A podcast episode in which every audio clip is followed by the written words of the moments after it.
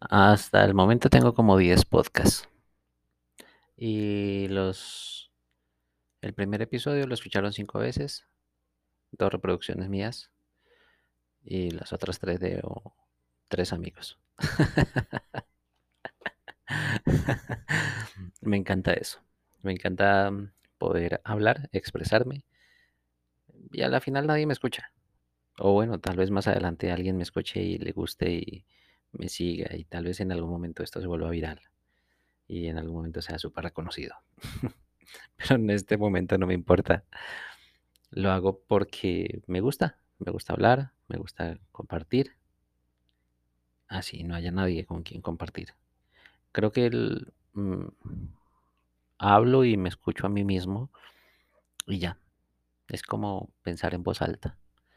Y en lugar de botar el pensamiento en voz alta y que se me olvide y que se vaya, no sé, para el infinito, para no sé para dónde van los pensamientos que no se hablan, eh, quedarán en el olvido.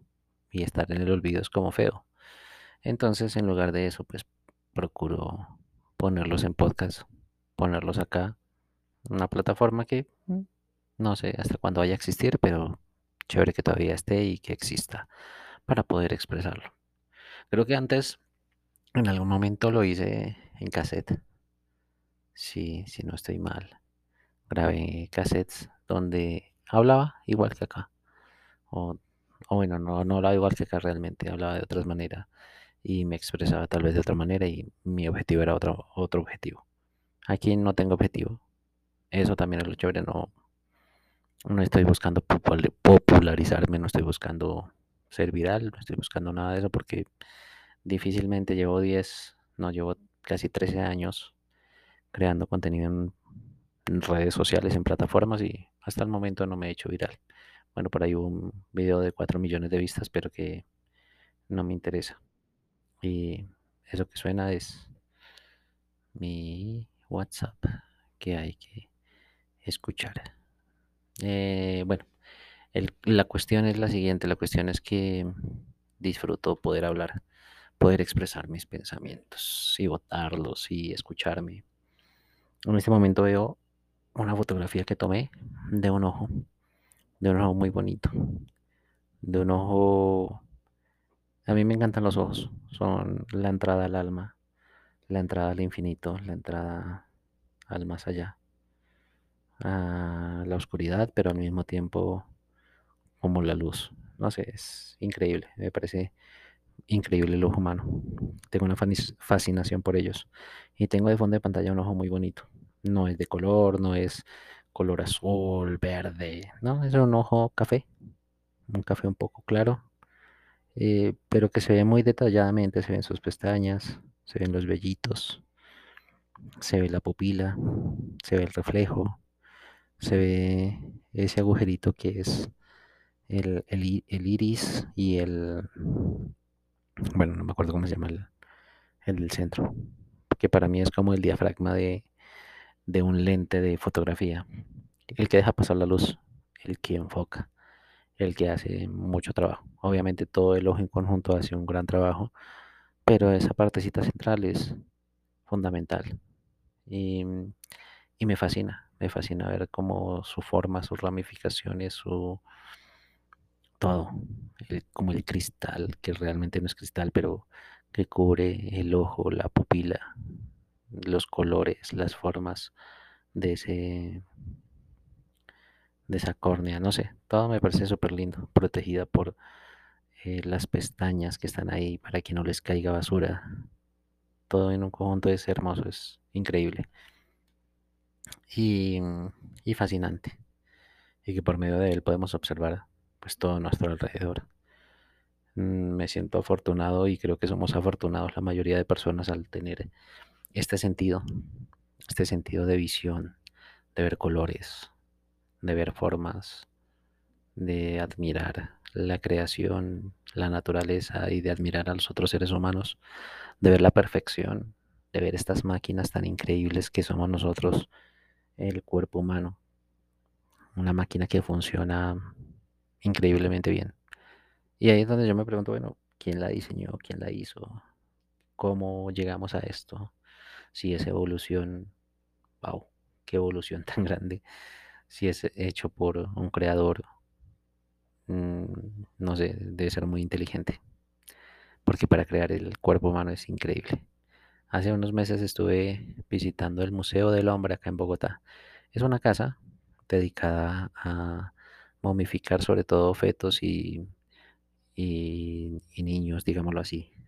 Y muestran muchas cosas increíbles. También muchas otras que dan tristeza, porque muchos de esos feticos son abortados por madres que no pudieron tenerlos, porque venían mal formados, porque eh, por culpa de las drogas, bueno, en fin, una cantidad de cosas, pero, pero también muestran cómo, cómo está construido el cuerpo humano, cómo se cómo evoluciona desde un pequeño embrión hasta ser un cuerpo humano adulto. Y es, y es muy chévere. Es muy chévere poder mm, admirar y ver eso. Em, el cuerpo humano es perfecto. Así tenga defectos, entre comillas. Porque los defectos nos hacen aún más perfectos. Quiere decir que no somos iguales. O sea, el hecho de, por ejemplo, las huellas digitales, los ojos, em, son, son rasgos únicos en las personas. Son rasgos que no se duplican en ningún otro ser humano, así sean familiares, así sean hijos, así sean hermanos. No se duplican. Y han habido millones y millones de personas, pero ninguno de esos es igual. Y eso lo hace también increíble. Y no hay por qué de pronto avergonzarse por ser algo diferente o tener una característica diferente. Ahí es donde debemos aprender a, a sentirnos únicos, a sentirnos especiales, no mayor ni menor que otro, iguales, en el sentido de que somos la misma creación, en el, el sentido de que somos humanos, ya. Pero podemos ser eh, únicos. Tenemos talentos únicos, tenemos nuestra mente, nuestro cerebro es increíble, cómo funciona, cómo se maneja, cómo maneja el cuerpo, bueno, en fin, es algo maravilloso, es muy lindo. Y nada, pues ahorita estaba, digamos que estaba haciendo un trabajo y me puse a pensar en eso, en el ojo humano y en la perfección, en lo perfecto que somos todos nosotros. También porque hace poquito me preguntó, vi a alguien que estaba triste porque le habían dicho feo o le habían dicho fea. Y pues es una persona muy sensible y se sintió afectado, no afectada por esta, por esto que pasó. Que porque tenía ojeras, que porque el cabello, que porque la piel, bueno, en fin, una cantidad de cosas que, mm, bueno, son son personas que aún no han alcanzado una madurez y pues lastimosamente eso afecta en cierta etapa de la vida. Y estoy hablando de adolescentes, obviamente. Y yo me preguntaba, bueno, ¿y cómo hago para subirle el ánimo? ¿Cómo hago para demostrarle que somos perfectos, que no pasa nada, que todo bien, que relajado? y es difícil, es difícil entrar en la piel de otra persona porque o juzgar desde afuera porque para nosotros, digamos que ya hemos crecido, ya somos adultos, pues a veces es fácil decir, ah, pues todo bien, se pueden burlar de mí, me pueden decir lo que quieran y todo bien, no pasa nada, o sea, relájese. Son características físicas que cada uno tiene y ya. Pero para la etapa de la adolescencia es un poco difícil poder hacer entender esto. Pero se puede lograr. Se puede lograr hacer entender que esas características físicas que nos hacen diferentes también nos hacen especiales y nos hacen únicos y debemos sacarle provecho a todo. Ya, reírnos de lo que nos tocó y eso que nos tocó no es nada malo. Creo que nos tocó algo muy bueno. Em, sí.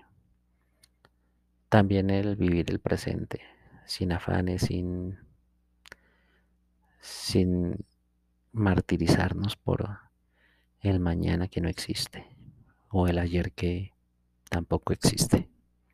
Existe el hoy. Pero bueno, esos son temas para otro podcast porque yo voy saltando de tema en tema. Ese es el problema conmigo. Pero bueno, nada más quería hablar con ustedes eso. Los ojos. Los ojos humanos. La entrada al alma. Espero que mm, que aprendan a mirarse a los ojos, ustedes mismos, no miren a los demás, mírense ustedes mismos a los ojos y entren en su alma y entren en su subconsciente y entren en esa enorme y maravillosa esfera y puedan ver el universo en ustedes. A veces es difícil, a veces es fácil. Y así como es fácil a veces entrar y ver el universo en los ojos, así mismo se olvida de un momento para el otro. Pero es bueno poder observarlo nuevamente y volvernos a, a meter en ese cuento. Adiós.